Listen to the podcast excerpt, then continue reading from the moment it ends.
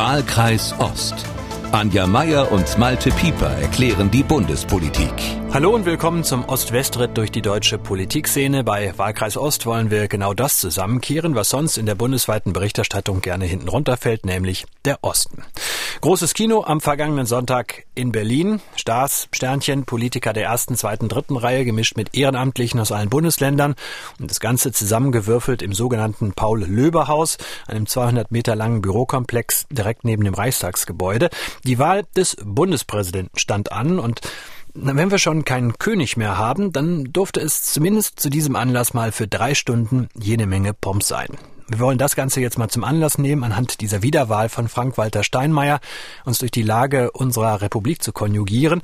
Angefangen von mehr oder weniger kraftvoller Außenpolitik über die erkennbare Schwäche der Opposition bis hin zur untersten Basis unseres politischen Systems, nämlich den Kommunalpolitikern, die immer öfter bedroht werden und sich auch deshalb immer schwerer finden lassen. Also keine leichte Kost heute und damit Hallo nach Berlin zu unserer Beobachterin Anja Meier. Grüß dich. Hallo Malte, grüß dich. Anja, vor zwei Wochen haben wir über Olaf Scholz gesprochen, wie der plötzlich auf den Tisch gehauen hat, klargemacht hat, der Chef, der bin immer noch ich und nicht irgendein Gerhard Schröder. Jetzt am vergangenen Sonntag, Frank-Walter Steinmeier, sonst auch gerne ein Freund der leisen Töne, der dezenten Mahnungen, aber ab halb drei, an diesem Sonntagnachmittag war das ja mehr als klare Kante, was er da gesprochen hat. Man mag viel diskutieren über die Gründe der wachsenden Entfremdung zwischen Russland und dem Westen. Nicht diskutieren kann man dies. Wir sind inmitten der Gefahr eines militärischen Konflikts, eines Krieges in Osteuropa, und dafür trägt Russland die Verantwortung. Und Russlands Truppenaufmarsch kann man nicht missverstehen. Es ist eine Bedrohung der Ukraine und soll es ja auch sein. Aber die Menschen dort, die haben ein Recht auf ein Leben ohne Angst und Bedrohung. Ich appelliere an Präsident Putin, lösen Sie die Schlinge um den Hals der Ukraine, suchen Sie mit uns einen Weg, der Frieden in Europa bewahrt. Anja, was ist dein Eindruck? Ist es jetzt ein neuer Steinmeier? Wird die zweite Amtszeit anders? Wird er mehr auf den Tisch hauen? Oder lag das eben vor allem am Thema? Denn Steinmeier war ja noch als Außenminister tief drin in dem ganzen Ukraine-Friedensprozess. Na, ich würde sagen, es ist beides. Ne? Also es ist seine zweite Amtszeit. Und er ist jetzt, er kann jetzt einfach freier aufspielen. Also er ist wiedergewählt und es ist auch klar, äh, mehr als zwei gibt's nicht. Dann wird er auch 71 sein, wenn diese Amtszeit rum ist. Und dann ist er frei. Das merkt, hat man gemerkt. Also er wollte sozusagen für die zweite Spielzeit ein Aufbruchssignal senden.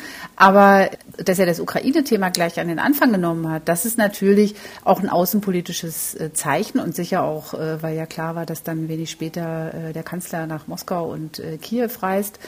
Aber insgesamt, du hast schon recht, Frank-Walter Steinmeier hat einfach eine riesen Expertise bei dem Thema. Der hat ja als Außenminister damals, 2014, dieses Normandie-Format entwickelt. Das ist so eine Floskel eigentlich des täglichen politischen Betriebs, aber konkret bedeutet es, dass Deutschland und Frankreich, Russland und die Ukraine an einen Tisch holen, was jetzt wirklich nicht einfach ist, wie wir ja auch gerade in diesen Zeiten erleben. Und andererseits ist dieser Konflikt das tagespolitische Thema. Also es wäre so ein bisschen seltsam gewesen, wenn er dazu nichts gesagt hätte. Also das hätte, es wäre irgendwie komisch, finde ich auch. Und dann vielleicht noch, warte mal, noch ein dritter Aspekt die fällt mir gerade ein, also vielleicht auch auf eine sehr verschlungene Art, so eine Art Respektsbezeugung auch an Wladimir Putin, ja. Also das Staatsoberhaupt der Bundesrepublik Deutschland kennt in den ersten Minuten seiner zweiten Amtszeit kein wichtigeres Thema als den Russland-Ukraine-Konflikt. Ich weiß nicht, ob Sie das in Moskau auch so sehen, aber ich habe es so empfunden.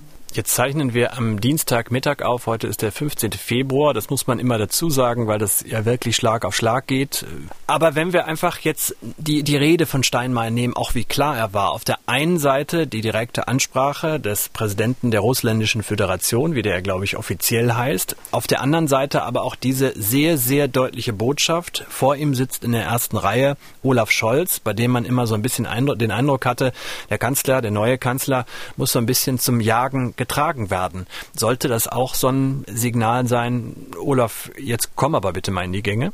Nee, das glaube ich nicht. Ich glaube, das war eher Schützenhilfe für den Bundeskanzler. Das hätte er wahrscheinlich auch für eine CDU-Kanzlerin gemacht oder eine Grünen-Kanzlerin. Es war sozusagen einfach das Signal des Staatsoberhaupts. Mehr würde ich da jetzt gar nicht so, äh, das ist, glaube ich, eher parteiunabhängig in diesem Fall. Anja, ein Thema, das Frank-Walter Steinmeier sehr wichtig ist und das er auch in seiner Antrittsrede wieder erwähnt hat, das ist die Lage der Kommunalpolitiker, also der Bürgermeister, teilweise auch der Landräte. Für die ist in den letzten Jahren der Wind ja deutlich rauer geworden. Das erreichte 2015 einen ersten Höhepunkt mit dem Eintreffen von Hunderttausenden Migranten in Deutschland.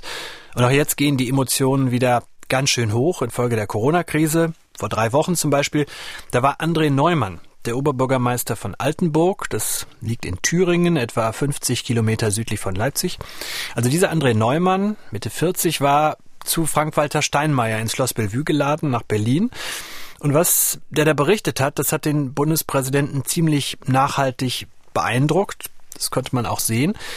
Neumann hat selber immer wieder Morddrohungen bekommen, berichtete also von Abenden, als die Demonstranten lautstark auch an seinem Haus in der Innenstadt von Altenburg vorbeigezogen sind, bis man von Abenden, an denen man das Gegröle bis nach oben in die Wohnung gehört hat und an denen immer wieder bei ihm Sturm geklingelt wurde. Ich kann das einordnen, aber so ein Sechsjähriger fragt dann, ja, Papa, die vielen Menschen hier draußen. Äh, Wir haben ein sechsjähriges Kind. Ja, ein Zwölfjähriger und ein Sechsjährigen und der fragt dann, die vielen Menschen, die hier draußen äh, sind, jetzt klingeln die, kommen die hoch, was passiert denn hier, was machen die mit, mit uns oder mit dir? Und das ist der Punkt. Ich versuche das einzuordnen, aber wahrscheinlich sehe ich es auch schon fast zu locker dann manchmal, wenn man die Reaktion der Familie erfährt. Das ist eine, eine klare, das ist Klingelputzstreich, aber es ist eine klare Bedrohung der Familie und von Politikern, die am Ende für die Stadt vor Ort das Beste tun wollen. Was Neumann da berichtet, Anja, verwischt da langsam eine Grenze? Was, was darf man im Zuge von Protesten, was darf man nicht? Ja, ich finde interessant, dass du diese Formulierung verwischt eine Grenze. Das ist ja freundlich formuliert, würde ich sagen. Also ich finde, das geht überhaupt nicht. Jeder Bürgermeister oder auch jede Amtsleiterin oder äh, auch, auch der Mitarbeiter des Stadthofs hat ein Recht auf Privatsphäre, auf einen privaten Raum, ja. Und also ich sage mal so, Dienst ist Dienst und Schnaps ist Schnaps, aber angesichts von solchen, was, was, was er da gerade schildert, das ist natürlich, stell dir mal vor, du hast da so ein Kind oder Kinder in der Wohnung und die denken, okay, mein Papa ist offensichtlich der Feind von denen da draußen und morgen gehe ich mit deren Kindern wieder in den Kindergarten oder in die Schule. Also da muss man in so einer Stadtgemeinschaft ganz schön aufpassen, finde ich. Ich frage mich vor allen Dingen, äh, sowas geht ja, so viele Demonstranten gehen ja immer häufiger auf den Mann. Neumann ist ja nur einer von ganz vielen. Jetzt äh, war es in Halberstadt, wo die Polizei äh, die Demonstranten wirklich hindern musste, direkt vor das Haus des Oberbürgermeisters zu ziehen. Das berühmteste Beispiel ist die sächsische Gesundheitsministerin Petra Köpping, die da vor ihrem Haus Leute mit Fackeln stehen hatte auf einmal. Kannst du dir erklären, wo, wo ist der Respekt geblieben? Warum ist der auf einmal so abhanden gekommen?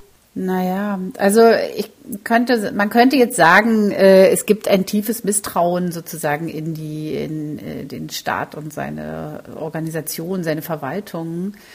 Aber das finde ich, das hat so was Kindliches, ja. Also sozusagen, äh, regel was für mich und wenn du es nicht machst, wie ich will, dann komme ich zu dir nach Hause. Das äh, kann ja wohl irgendwie auch nicht die Lösung sein. Also es reicht eigentlich, also es, es bleibt dabei, äh, ich kann es mir nicht erklären, es, es reicht ja, sich zehn Minuten vorzustellen, vor der eigenen Haustür stünden plötzlich Dutzende Menschen. Also das ist einfach sehr bedrohlich und moralisch und mitmenschlich ist es für mich unterste Schublade, ja. Ach so, ich wollte noch mal sagen, Steinmeier hat es ja auch gesagt. Also er hat es in dieser Rede hat er das nochmal angesprochen, dass er mit Bürgermeisterinnen, ich glaube, es waren nur Frauen, Kontakt hatte. Also er hat mit vielen Leuten Kontakt, aber die sind ihm so erinnerlich geblieben. Das waren drei Frauen und die haben hingeworfen. Also eine ist ausgeschieden und zwei sind nicht mehr angetreten, weil sie sich das nicht mehr antun wollen. Ja. Wohin das Ganze führt, dieses Hinschmeißen, sich nicht mehr, nicht mehr bereit erklären, sich so ins, Fe ins Feuer zu stellen. Nicht anders kann man das ja beschreiben. Das hat auch Altenburgs mhm. Oberbürgermeister André Neumann eben im Gespräch mit Frank-Walter Steinmeier sehr plastisch beschrieben, indem er das Beispiel der Nachbarstadt Meuselwitz gewählt hat. Meuselwitz ist ein kleiner, überschaubarer Ort mit einer sehr beeindruckenden Orangerie. Und da passierte also Folgendes. Wir hatten in einer, auch in einer Nachbarstadt jetzt die Situation, dass am Ende zwei AfD-Kandidaten, ein ehemaliger AfD-Kandidat angetreten sind und dann noch ganz schnell sich ein Ordnungsamtsleiter zur Verfügung gestellt hat, mhm.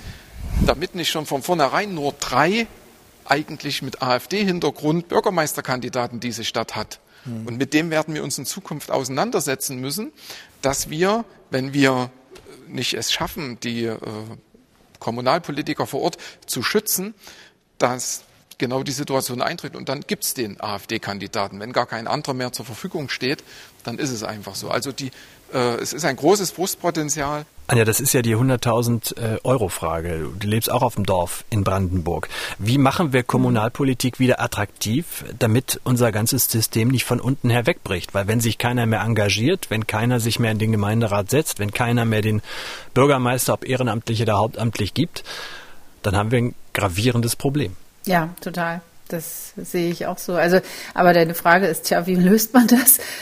Also ich zum Beispiel lebe ja in Brandenburg, das hast du ja gerade erwähnt, auf einem kleinen, also es ist ein Ortsteil, es ist kein Dorf, aber es ist ein, ein abgelegener Ortsteil einer Kreisstadt.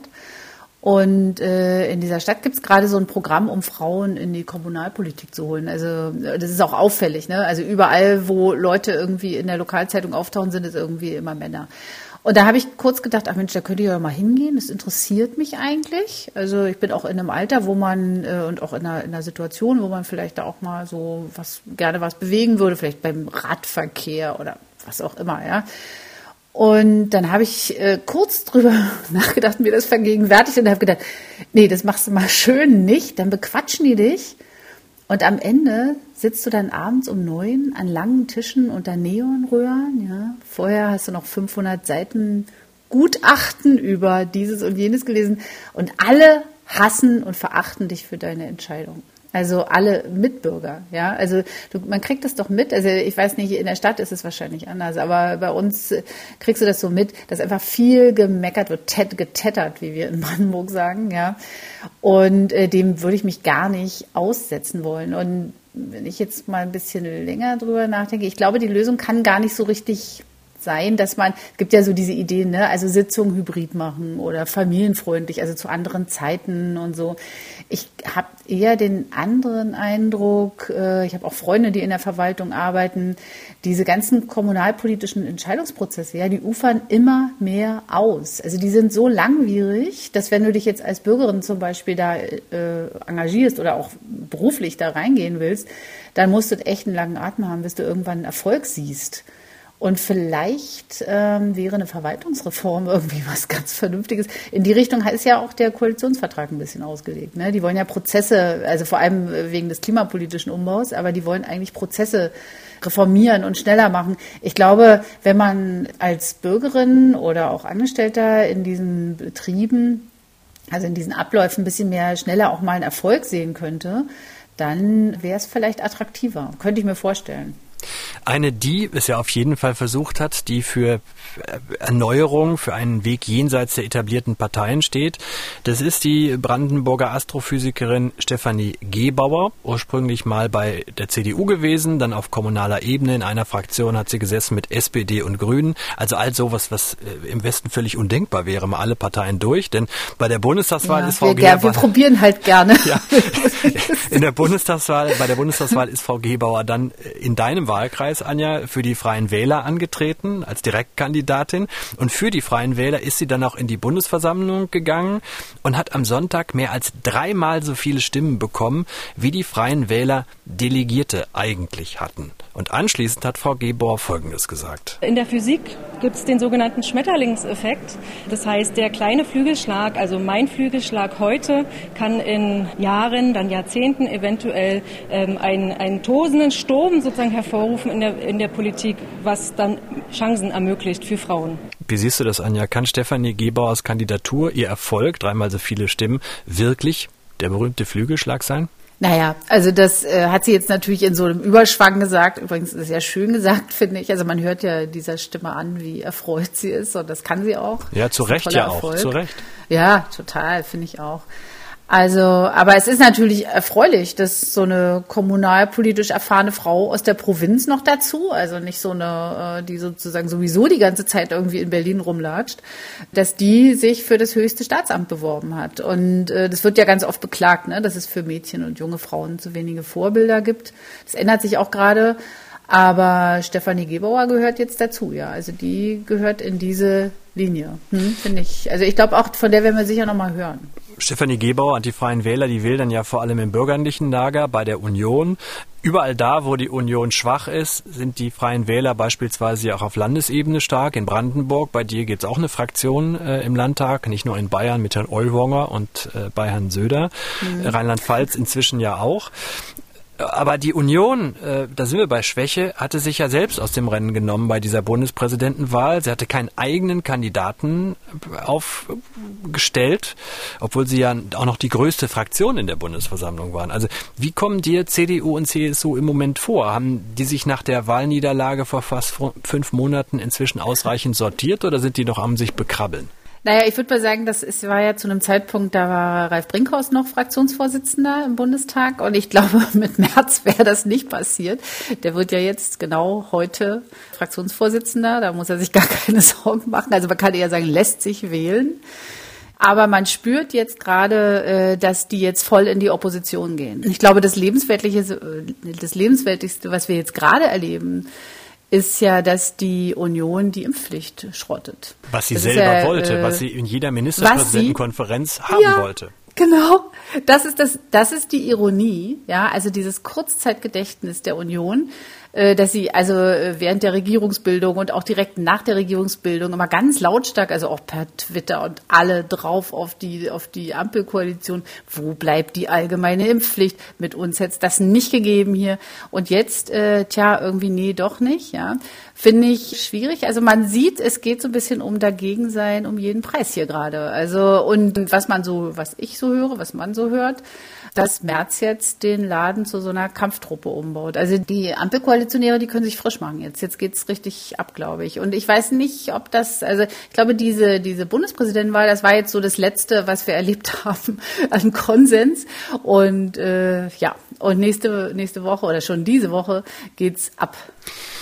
Da müssen wir an der Stelle auch äh, gleich nochmal über äh, Söder reden, über Markus Söder. Also bei, bei Friedrich Merz scheint ja eine gewisse Strategie dahinter zu, äh, hinterzustehen, so wie du das jetzt beschreibst, voll auf Opposition schalten. Genau, bei der Söder, muss liefern. Genau. Ja, bei Söder mhm. hat man ja so eine Nummer, wir erinnern uns an das Team Vorsicht.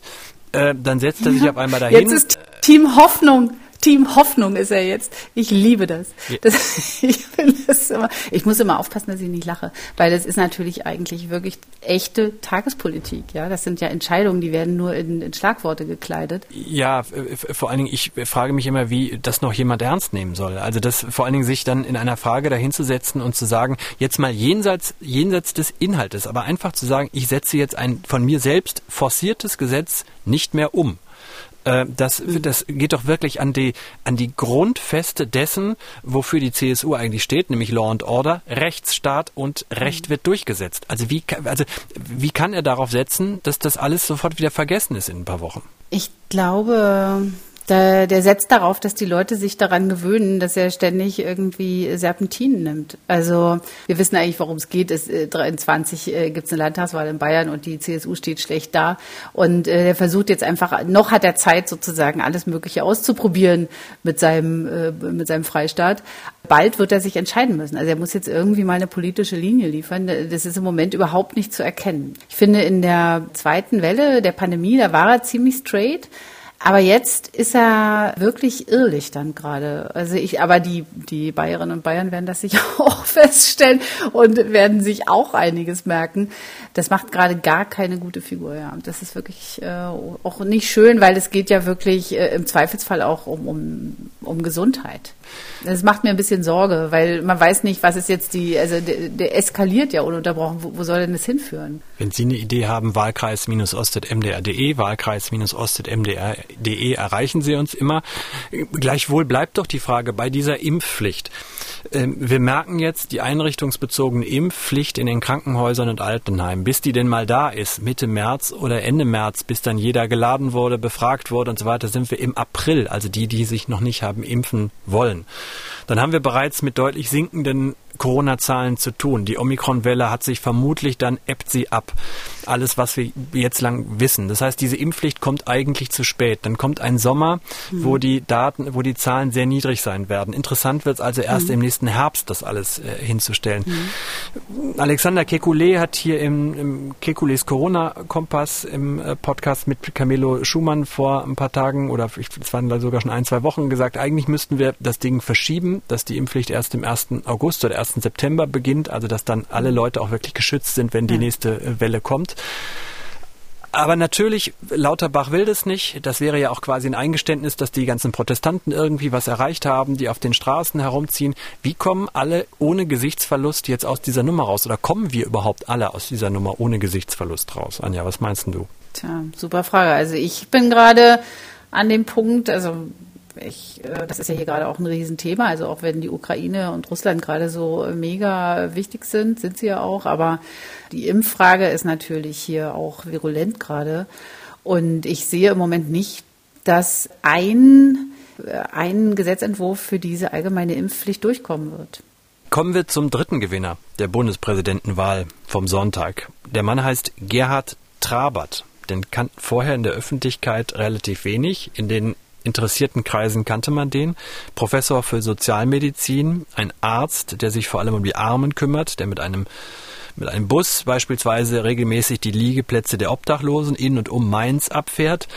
Und der beschrieb seine Tätigkeit so. Es geht um die Versorgung von wohnungslosen Menschen, von Armut betroffenen Menschen, von EU-Bürgern, die hier leben und keine Ansprüche auf soziale Leistungen haben. Es geht um geflüchtete Menschen um Menschen, die von Hartz IV leben müssen. Und wir wissen, der Hartz IV-Satz ist jetzt um drei Euro erhöht worden. Das ist ein Skandal in meinen Augen. Die Inflationsrate ist viel höher. Ich weiß einfach um die Bedürfnisse dieser Menschen durch den direkten Kontakt. Und das vermisse ich bei vielen Politikern. Dieser Gerhard Trabert, der hat auch mehr Stimmen bekommen, als die Linkspartei, die ihn nominiert hatte, an Sitzen aufbieten kann. Und er hat noch etwas geschafft, dieser Professor Gerhard Trabert. Er hat den Bundespräsidenten dazu bekommen, dass Frank-Walter Steinmeier in seiner Wiederantrittsrede Trabert direkt angesprochen hat, gesagt hat, Herr Trabert, Ihr Anliegen ist mir sehr, sehr wichtig. Lassen Sie uns gemeinsam für die Ausgegrenzten kämpfen. Da kann man wirklich nur sagen, Chapeau, Herr Trabert, ist alles aufgegangen, oder? Ja, naja gut, es ist ja kein, äh, ist ja kein, kein Kalkül, sondern das ist ihm eben wirklich an, ein Anliegen, ne, diesem Mann, der macht das ja schon lange. Ja, aber er hat vorher aber extra gesagt, er will seine Kandidatur hm. nutzen, um sein Anliegen bundesweit in die Öffentlichkeit zu bekommen. Und das hat er ja nun jetzt geschafft. Hm. Das hat er geschafft und das ist auch gut so, finde ich. Ich komm, bin ja vorhin hier am Bahnhof Friedrichstraße in Berlin, den ja wahrscheinlich jeder kennt, äh, zu meinem Büro gelaufen. Da gibt es viel äh, Obdachlosigkeit, sehr viel Armut, sehr viel äh, Sucht. Und äh, es ist immer wieder so, so ein Skandal, dass wir eigentlich, also dass wir als Gesellschaft das quasi hinnehmen. Also es, es gibt natürlich irgendwie immer mal welche, die das tatsächlich frei gewählt haben. Diese Erzählungen gibt es und das, das stimmt wahrscheinlich auch. Aber grundsätzlich sehen wir schreiende Armut.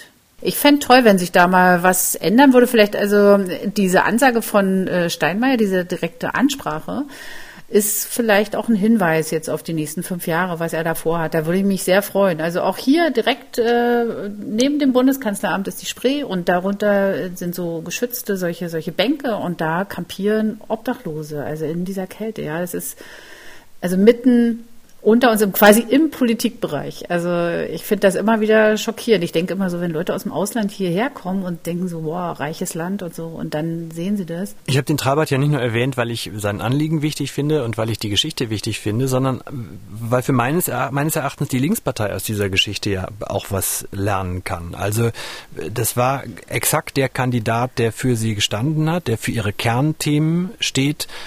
Könnte man sagen, an der Geschichte Trabert sieht man, es ist eigentlich entschieden für die Linkspartei. Die muss hin, wieder zu den sozial Schwachen, muss das viel stärker anpacken, muss viel stärker vor Ort präsent sein und weniger Wokeness, so heißt es ja heutzutage. Also vertreten sein. Ich höre jetzt schon, ich denke schon, ich wäre selber Sarah Wagenknecht, nee. aber ähm, ist das nicht die Lehre aus Trabert? Ach naja, also ich finde, man kann ja Themen, die man hat, politische Themen, kann man äh, in allen Bereichen, allen Milieus und auf allen äh, Wegen kommunizieren. Also ich finde, das schließt sich für mich nicht aus. Also was, was hat denn die Linke für Kernthemen? Also fällt mir jetzt ein, also eben Armutsbekämpfung, ja, Friedenspolitik und Antifaschismus kommt wahrscheinlich noch ein bisschen mehr, also globale Umverteilung wahrscheinlich noch und so.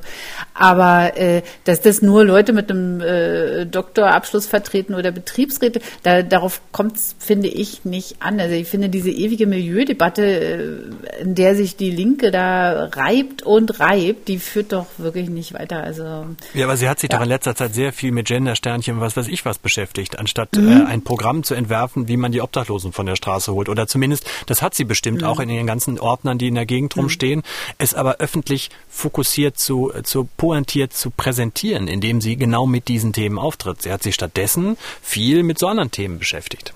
Und 4,9 Prozent bekommen. Ja. Ja, 4,9 Prozent bekommen und eigentlich, eigentlich, ja, die, äh, eigentlich hat sie es ja verpasst. Hat sie ja, also Gott sei Dank hat sie die Direktmandate gewonnen.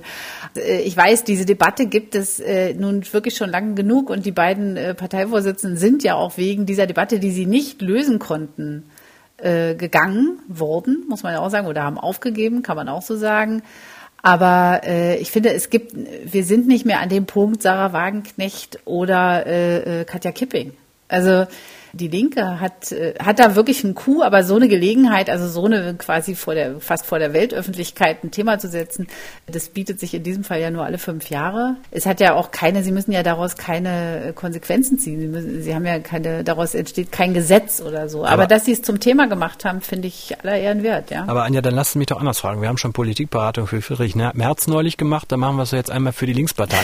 Wo, womit müsste die denn kommen, um aus ihrem 5%-Turm rauszukommen? Was was müssten denn Ihre Themen jetzt sein? Ich meine, wir stehen vor einem Krieg. Das ist ja wie eine Steilvorlage eigentlich für ja. die Linkspartei. Wir haben über das Soziale und Herrn Trabert haben wir gerade gesprochen. Also ich weiß nicht, wie viel Pässe die Partei noch bekommen soll. Also wenn sie die jetzt mhm. versemmelt, brauchen wir sie dann noch? Ja, das ist so eine Frage, die ich auch manchmal habe. Also ich bin ja quasi äh, nach der Wende quasi mit dem ganzen, mit dem ganzen Hin und Her der Linkspartei quasi erwachsen geworden. Und das war einfach, in den 90ern war es einfach eine Oppositionspartei. Man hat ostdeutsche Opposition gewählt mit der Linkspartei und Frieden, Frieden, Frieden, Frieden, ja.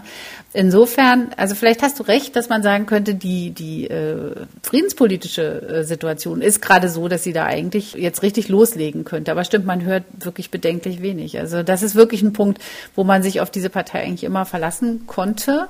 Und da wäre ein bisschen mehr Lautstärke gerade richtig. Aber ehrlich gesagt, ich bin jetzt auch nicht in der Situation, eine ganze Partei zu beraten. Das, dafür haben die andere Leute, da brauchen die keine Journalisten. Drücken wir uns allen auf jeden Fall in den nächsten 14 Tagen äh, die Daumen, dass äh, die Linkspartei mit ihrem Kernthema, dem Frieden, sich durchsetzen kann oder dass der Frieden erhalten bleibt und es keinen Krieg in der Ukraine gibt. Mhm. Das hoffe ich auch sehr. In 14 Tagen hören wir uns auf jeden Fall wieder. Unseren Podcast Wahlkreis Ost hören Sie auf mdr.de, in der ARD Audio Audiothek, bei Apple, Spotify, Amazon, YouTube und überall sonst, wo es Podcasts gibt. Wenn Sie uns was mitteilen wollen, dann schreiben Sie uns einfach an wahlkreis-ost.mdr.de. Und ansonsten, Anja, sage ich, halte durch und bis in 14 Tagen. Tschüss. Du auch. Ciao. Wahlkreis Ost. Anja Meier und Malte Pieper erklären die Bundespolitik.